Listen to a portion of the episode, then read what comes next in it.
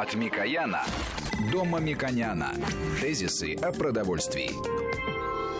Здравствуйте, студия Валерий Санферов, Мушек Мамиконян, председатель попечительского совета фонда премии Столыпина. Мушек Владимирович, Добрый день. Мушек Владимирович, э, год синего петуха, я можно сказать, у нас для России удался. Это был не синий, однако советский петух, это, я бы сказал, был хорошая такая птица, потому что все прошло хорошо. Я к тому, что мы уже начнем говорить о том, что у нас удалось в 2017 году и что предстоит сделать в 2018 году. Но мясо мы не корейцы, поэтому год собаки у нас, соответственно, мы не обсуждаем с точки, с точки зрения еды. Да-да, потому что иногда совпадает э, с теми э, животными, которые являются сельскохозяйственными животными, год поросенка и так далее. Но на самом деле рынок мяса очень значим и в социальном смысле, и в стратегически производственном смысле для России.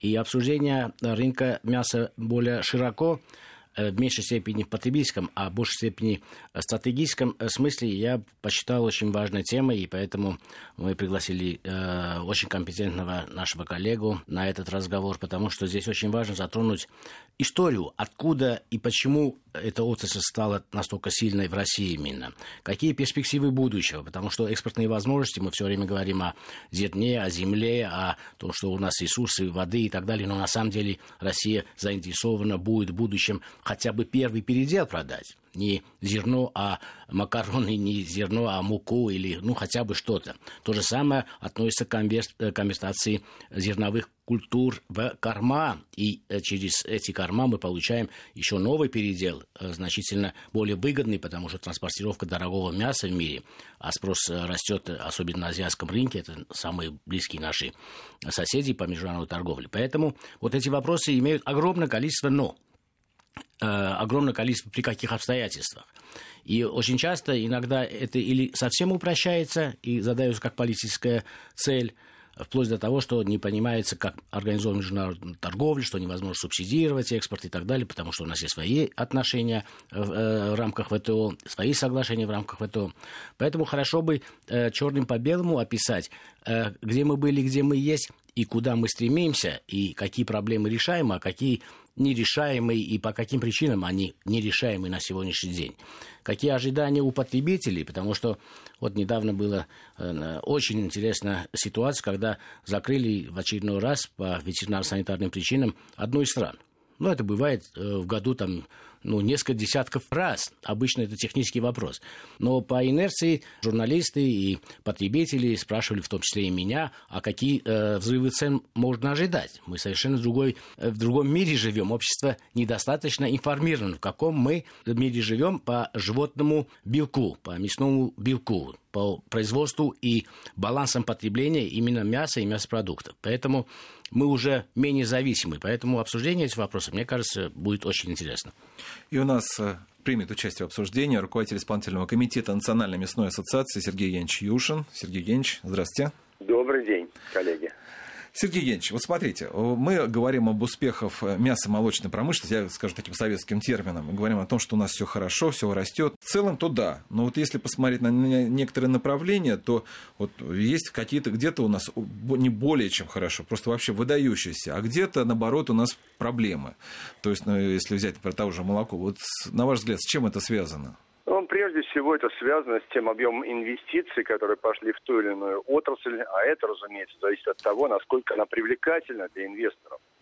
Разумеется, в мире, где люди уже э, работают не в рамках советской экономики, а все-таки в рыночных условиях, они конкурируют и на внешнем, и на внутреннем рынке, они также э, заинтересованы в обеспечении хорошей рентабельности, выбираются прежде всего те отрасли, подотрасли, которые дают максимально быструю отдачу. Ну и в России, естественно, как и в других странах, наиболее быструю отдачу э, давало э, птицеводство, поэтому оно начало развиваться вообще быстрее всех наших отраслей, фактически в начале 2000-х годов, еще задолго до объявления национального приоритетного проекта развития животноводства.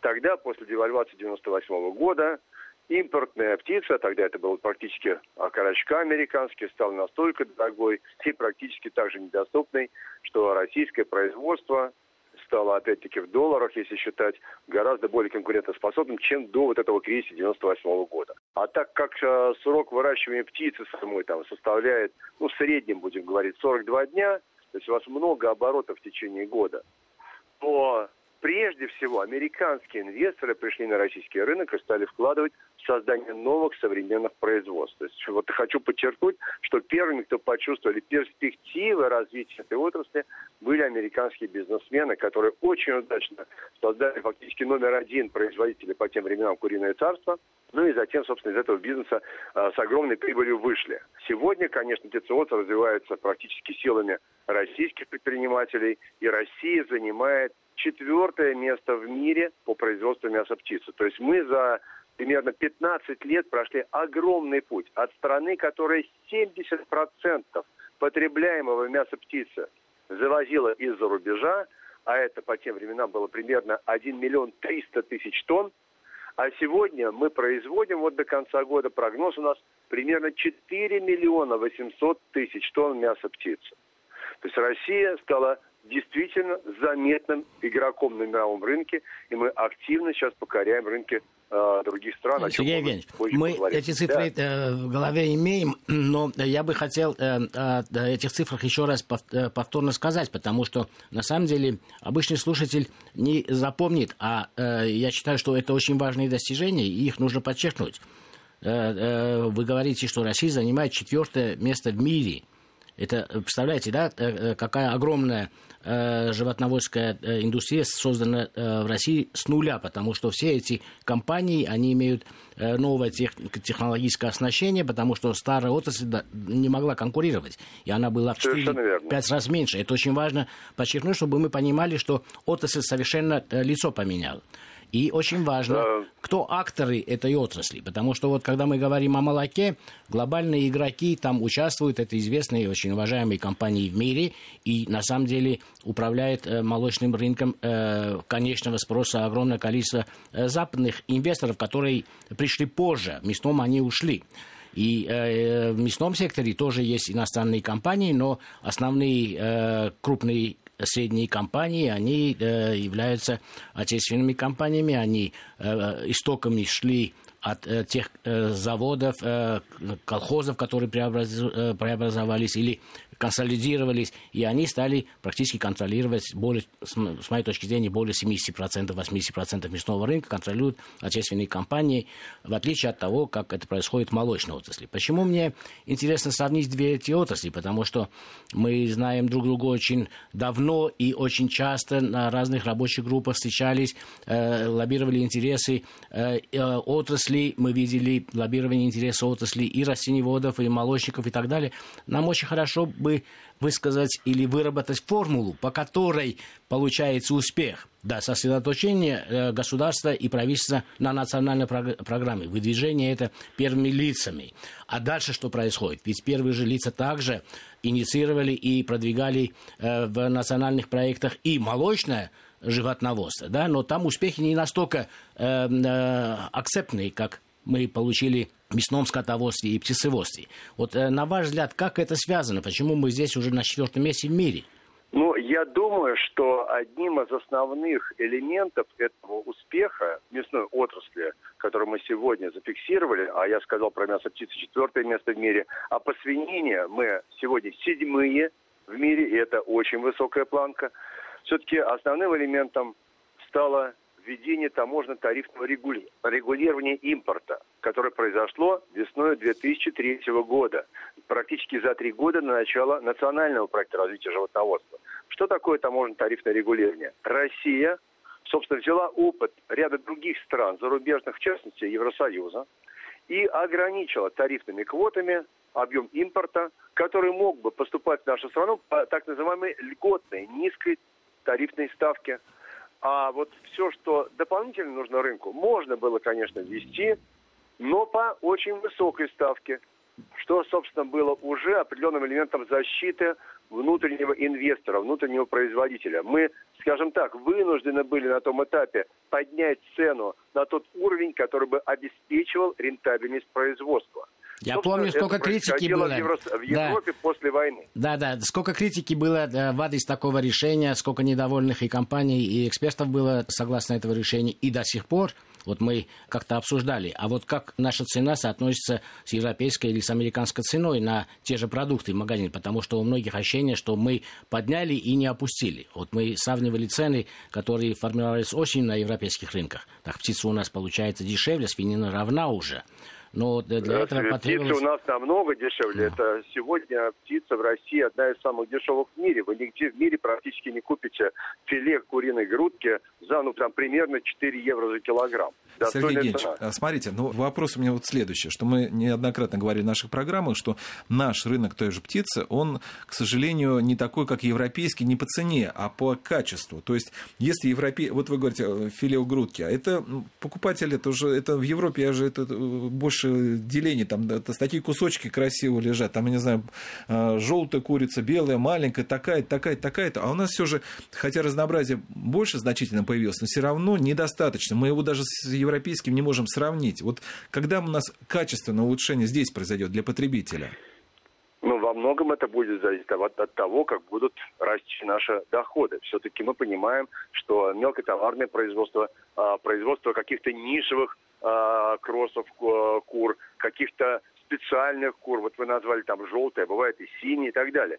Это совершенно другие затраты, это совершенно другая цена. Вопрос, будет ли покупательский спрос.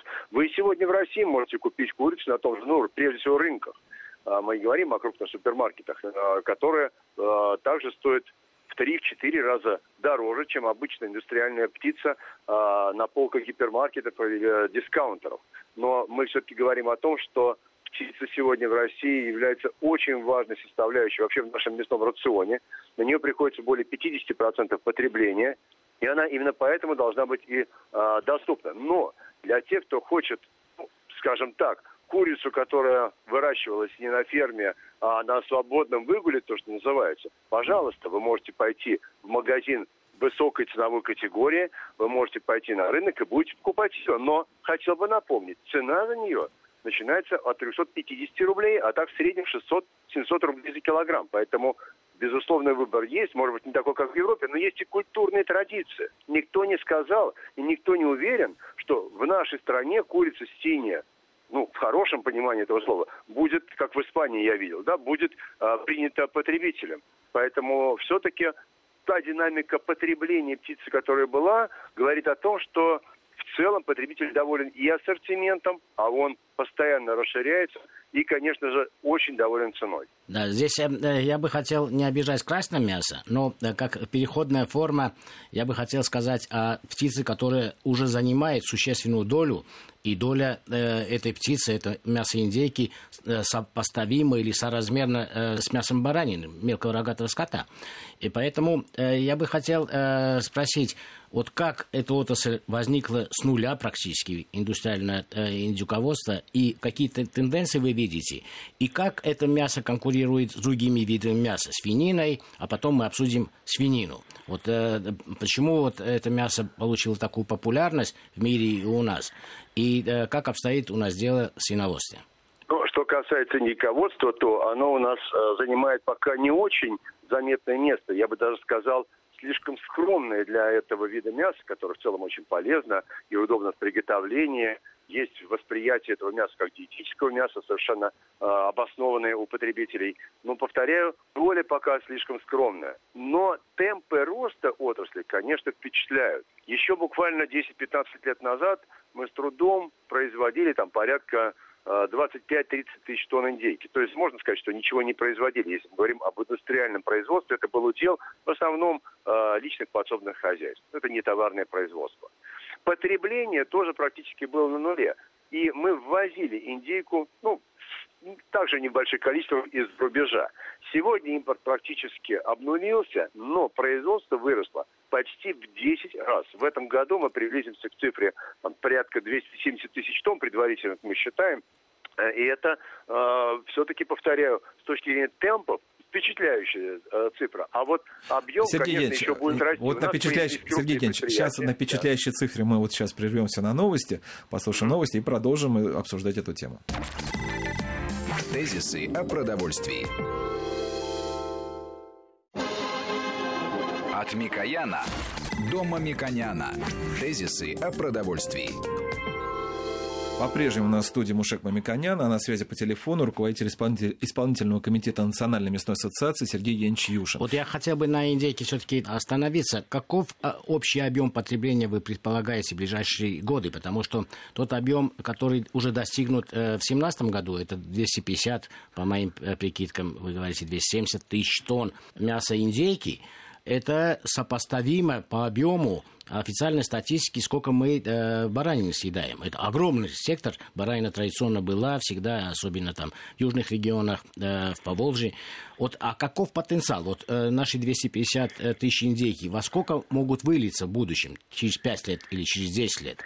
Если наши э, доходы поддержат такую тенденцию, э, которую бы мы хотели с вами видеть, то есть роста потребления, то э, я думаю, в течение 10 лет мы могли бы и удвоить потребление – потому что индейка все чаще, как вы знаете, лучше меня используется и в перерабатывающей промышленности, появляются да, это новые удобные мясо. продукты. Да. да, и более того, индейка, в частности, может заменять и не только мясо мелкого рогатого скота, но и крупного рогатого скота. Угу. Вот, никаких нету э, религиозных ограничений в плане потребления.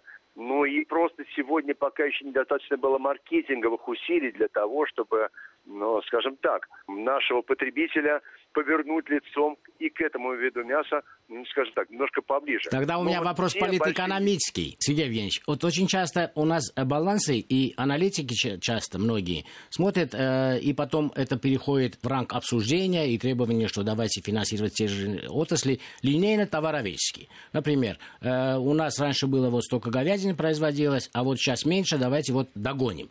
Но балансы же не линейные, они же замещаются. Вот это хороший пример, когда мясо индейки замещает частично мясо птицы, частично свинину, частично баранину, частично говядину. И в большей степени, с моей точки зрения, пока говядину.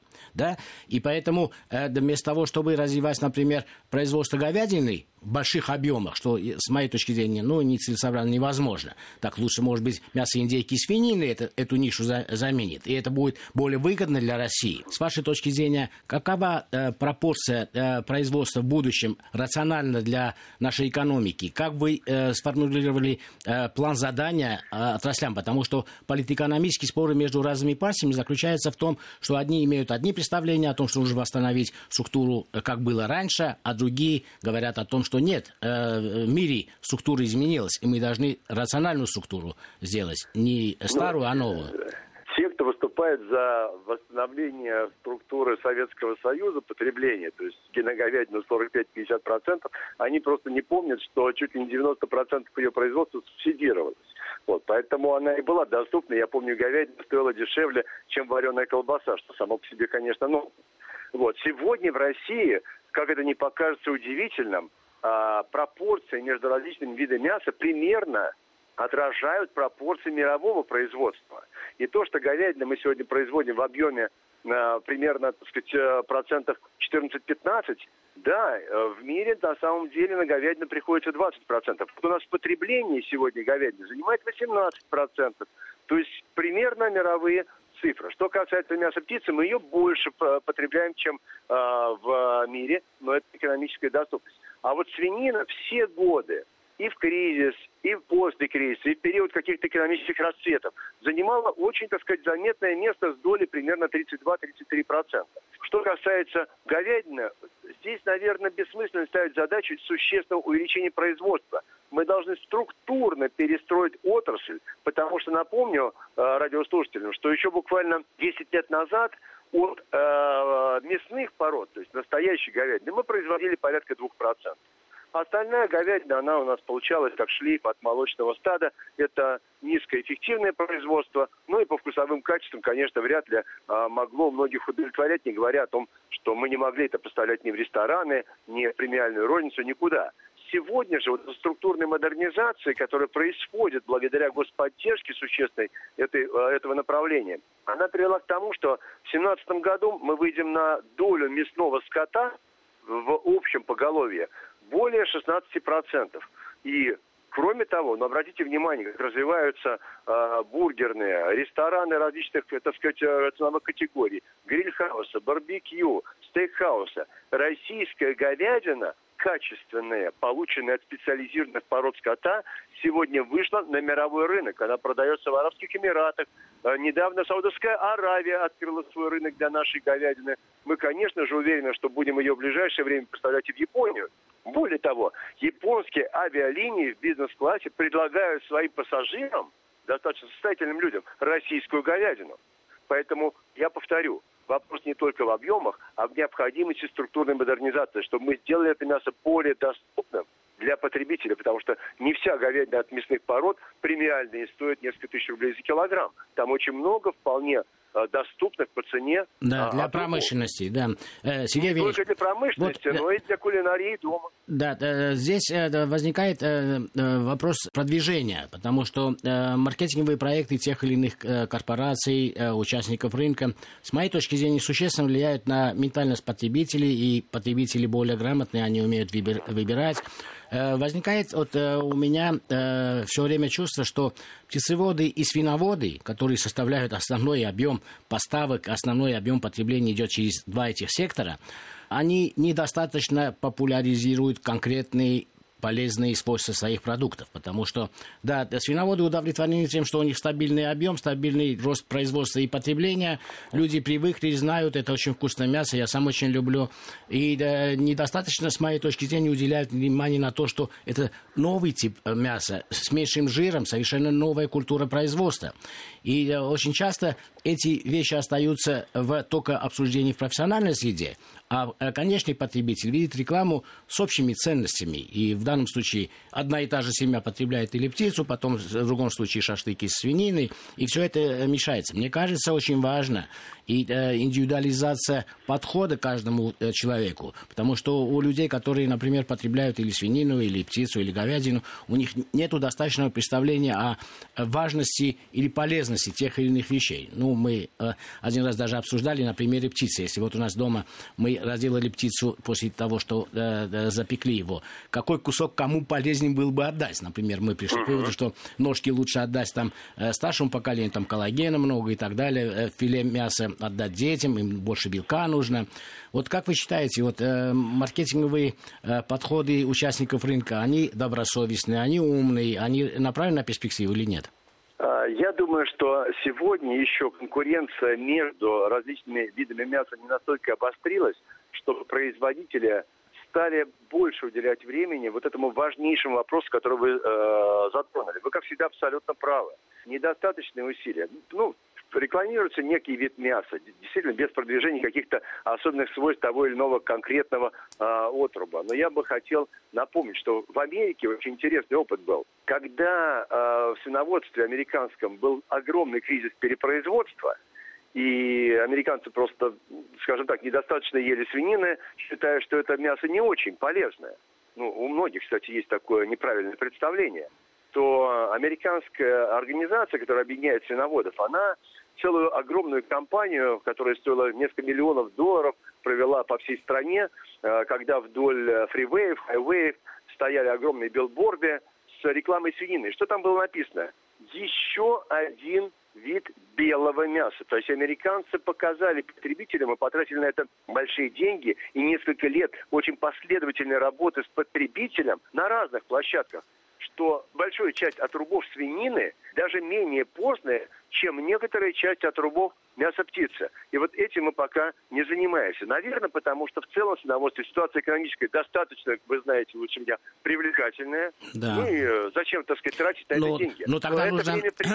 Когда мы говорим об общем сегменте, э, мне кажется, многим радиослушателям было бы интересно, что э, в 2017 году, в 2017 году Россия произведет около 10,5 миллион тонн мяса совокупно, это все виды мяса.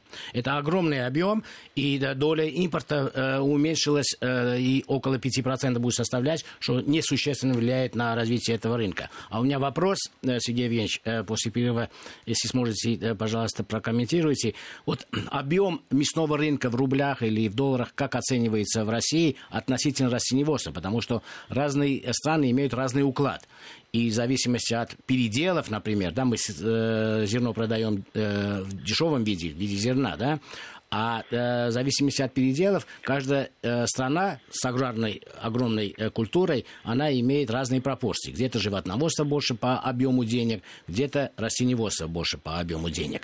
Вот хотя бы э, ну, ориентировочно сейчас... оценить рынок да. мяса. Это сколько миллиардов ну, рублей? Сейчас мы, вот у нас прогноз погоды, а после этого Сергей Евгеньевич Юшин, руководитель исполнительного комитета Национальной мясной ассоциации, ответит на ваш вопрос. Тезисы о продовольствии. От Микояна до Мамиконяна. Тезисы о продовольствии.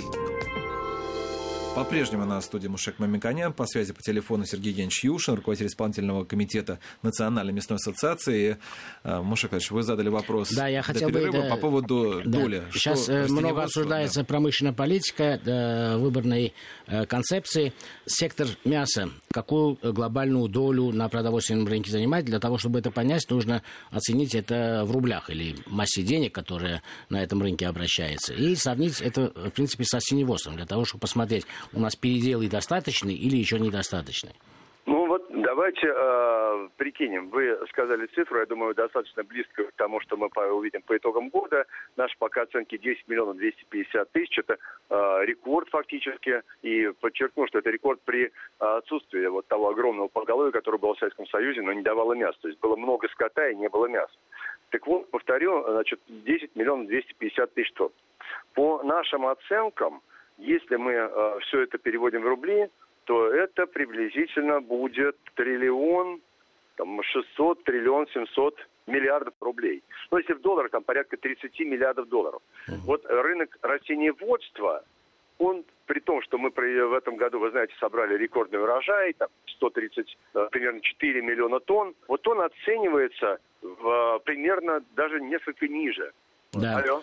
И, и, и более даже, того... Даже несколько ниже, да. при том, что он, как вы видите, в десятки раз по объему как бы больше. Поэтому, конечно, конверсия зерна в мясо – это очень выгодное для страны, так сказать, э, дело, потому что у нас э, на каждом этапе передела, то есть сначала это транспортировка, хранение, э, комбикорма, снова транспортировка, затем уже э, свинокомплексы, птицеводческие комплексы, мы везде получаем добавленную стоимость. Вообще, в целом, принято считать, вот эксперты зарубежные подсчитали, что, ну, сейчас возьмем крупнорогатый скот, э, одно новое рабочее место в области мясного животноводства, скотоводства, создает 6-7 новых рабочих мест смежных отраслях, причем не, причем не только в сельском хозяйстве. Это, то есть, очень важный большой кумулятивный эффект. И мы это увидели, вот развивая наше животноводство, как многие другие отрасли, ну, прежде всего, пищевая, комбикормовая, также вышли на совершенно новый уровень. Да, это так. Мы создали... И, и, вот эти пропорции говорят о том, что э, наша основная промышленная идея должна быть э,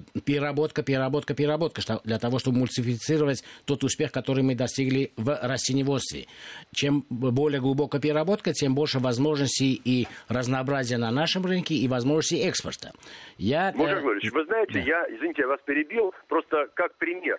Обычно мы для того, чтобы чиновникам пояснить, как важна переработка, первичная глубокая переработка, последующая глубокая переработка, мы объясняем следующим образом, что свиноводы должны продать все, что дает туша свиньи, включая воздух, которым свинья дышала. И более того, для каждого из этих продуктов есть место на мировом рынке. Кстати, очень интересен доклад Столыпина, который он произнес в 1901 году. Э, в Коменской губернии, где он как раз сетовал на то, как сложно продавать продукцию глубокой переработки э, скота, в частности свиней, там щетину, копыта, ноги и так далее. То есть тогда уже люди понимали, что продать надо все. Да, это очень важно. Я планирую попросить редакцию сделать несколько таких э, мозговых штурмов будущего, потому что это очень важно. И в футуристическом видении будущего я лично, например, предполагаю, что даже сырое мясо России не будет экспортировать. То, что Россия будет экспортером крупным в мире, у меня сомнений нету. То, что крупнейший покупатель будет Азия, у меня сомнений нету. Но я предполагаю, что все-таки это будет полностью готовая к употреблению продукция по тем рецептам, э, кулинарным традициям тех стран, где это будет потребляться. Потому что это и надежно с точки зрения экономической, и безопасно с биологической точки зрения, и рационально для использования ресурсов планеты. Это очень интересная тема, которая требует расширения. В текущем году Япония аттестовала первые два предприятия на поставке готовой термически переработанной продукции на свой рынок. И более того, сегодня на одном из предприятий Калининградской области японские специалисты совместно с российскими специалистами разрабатывают рецептуру специально для японского рынка. Вот какой у меня вопрос к вам. А, вы часто говорите здесь крупные, крупнейшие. Вы знаете, вот это все, конечно, хорошо. У нас действительно большие такие холдинги, прекрасно сделаны, даже выдающиеся, я бы сказал. Но вы абсолютно не говорите о фермерах и частных хозяйствах. С одной стороны, вот если говорить о тех же рынках, но мы уже в нашей программе выяснили, что лучше покупать у крупных производителей, потому что у них э, уровень безопасности для потребителя выше. Но при этом, конечно же, хотят многие что-то такого домашнего. Вот выпускают, вот есть ли реальный конфликт между мелкими производителями, фермерами, теми же частными хозяйствами и крупными? Потому что сейчас, мне кажется, вот это все пропасть увеличивается, увеличивается. Ну, моем представлении, если позволено будет первому сказать, никакого конфликта нет, потому что и личные подсобные хозяйства, и фермерские хозяйства, и крупные или средние предприятия индустриального плана, они работают абсолютно на разных рынках. Э, ну, невозможно крупной торговой сети да вообще сети торговой работать с каким-то фермером. У него просто продукции не хватит для того, чтобы постоянно обеспечивать присутствие своего товара на полке. Не говоря о личных подсобных хозяйствах, которые по закону в принципе не являются товарными производствами. Это такой вообще-то анахронизм. То, что люди содержат миллионы голов скота, а это потенциально биологически э, небезопасные, это, сказать, субъекты без какого-либо контроля со стороны государства. Вообще ветеринары, вы знаете, не могут зайти на личные подсобные хозяйства, что, конечно, ненормально. Поэтому нет, у каждого здесь своя ниша. Личные подсобные хозяйства, опять-таки, если действуют по закону, могут реализовывать свою продукцию, но только э, внутри своего же хозяйства. В противном случае они должны скот поставить на убойное предприятие, и там уже оно как-то он вливается все равно в некое общее промышленное производство. А фермерское производство, оно у нас очень небольшое. В разных, конечно, сегментах по-разному, но в целом, если брать э, птицеводство, на фермер вообще приходит на менее 1%. Да, ну нужно э, подвести промежуточный итог, что разнообразие форм хозяйствования это полезно и для населения, и для производителей, полезно. и для страны. Это... Но фермерство надо развивать, в том числе давая людям знания. Да. Потому да. что вопрос, где взять фермеров, которые действительно могут произвести соответствующую продукцию нашим потребительским предпочтениям по цене, которая будет экономически доступна, постоянно и, главное, безопасно. Вот, Сергей Евгеньевич, вы закончили э, словом «безопасно», а у меня для вас подготовлен каверзный вопрос, даже не один. Вот когда мы говорим о безопасности, безопасности это на самом деле очень важно, в мясном секторе так же важно, как и в других э, пищевых отраслях. Вот э, глобальная э, ситуация с экологией э, говорит о том, что избыточное давление на природу в том числе и животноводов. Это одна большая проблема. Второй мой вопрос э, с другим вызовом. Применение антибиотиков э, в пищевой промышленности, в животноводстве, производстве яиц, молока и так далее. Это тоже очень важная проблема. Мы неоднократно с экспертами из медицины это в нашей программе обсуждали. Вот два больших вызова. Есть э, разные видения, как решить, или есть тупиковые пути, когда это невозможно решить. Вот эти два больших вызова, антибиотики при производстве мяса, э, животного белка в целом, яйца, молока, и экологические проблемы, которые нарастают с ростом э, животноводства в мире. Вот как вы видите э, мировые тенденции или Россия как должна в этих мировых э, тенденциях выбирать путь или придумать свой путь? Вот как вы видите развитие решения этих глобальных вызовов, которые не решив, мы не можем быть акторами мировой торговли мясом в будущем в больших масштабах? Думаю, что как раз вот эти глобальные тенденции и абсолютная зависимость российского сельского хозяйства, ну, в плане животноводства, от глоб... участия в глобальных поставках, а, рано или поздно заставит нас уделять гораздо больше внимания, в том числе рациональному использованию антибиотиков, ветеринарных, лекарственных препаратов в животноводстве. Сегодня, пока эта проблема, кажется, что не стоит остро. Хотя на самом деле сами по себе наши требования по максимально допустимым уровням вредных и опасных веществ гораздо более жесткие, чем в большинстве стран. Там на порядок более жесткие, чем, например, в США. Но это не означает, что все абсолютно производители строго соблюдают соответствующие нормы и стандарты. Здесь мы только в начале пути. И в этом плане, как мне кажется, и государство с точки зрения обеспечения надзора, и около государственной организации, например, тот же самый, то же самое Роскачество, они играют важную роль, когда проводят на такую спонтанную независимую оценку качества, в том числе на предмет наличия антибиотиков э, и, э, скажем так, определения их безопасных уровней. Я вижу, общаюсь очень много с разными производителями, что в сознании уже прочно э, приходит вот эта мысль, что надо, пожалуй, менять ситуацию, надо быть более ответственным, потому что, во-первых, это э, беспокоит уже общество, во-вторых, мы видим, что наши конкуренты, ну, в той же самой Европе, они отказываются от кормовых антибиотиков, они практически э, идут к тому, чтобы исключительно не профилактических, а лечебных целях их использовать. Но и в результате наша продукция, если мы не пойдем по этой э, тенденции, она может просто проиграть на этих важных для нас рынках. Между прочим, более 10 предприятий российского птицеводства аттестованы для поставки в Евросоюз. Поэтому волей или неволей нам надо будет смотреть, а что же происходит а, там. Мы видим, как с точки зрения экологии меняется Китай.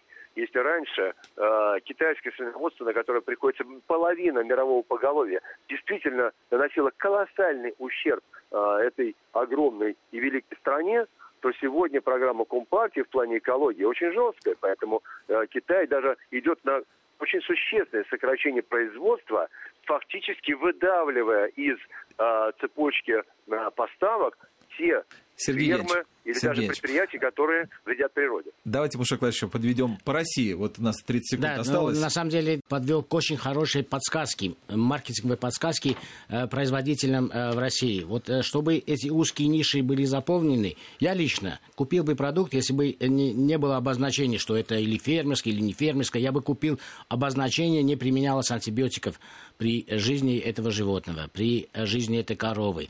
Это очень важно, потому что я к этому выводу пришел в ходе наших циклов и обсуждений с врачами. Потом я стал интересоваться, что даже не остаточная доля антибиотиков важна, а микроорганизмы, которые э, адаптируются во время жизни. И это очень важная подсказка, новогодний подарок. Я считаю, что для и производителей э, мясной продукции, поэтому кто займет эту нишу, я считаю, что он возьмет э, премиальные деньги с рынка и будет развиваться дальше. Я благодарю руководителя исполнительного комитета Национальной мясной ассоциации Сергея Янча Юшина за участие в нашей программе.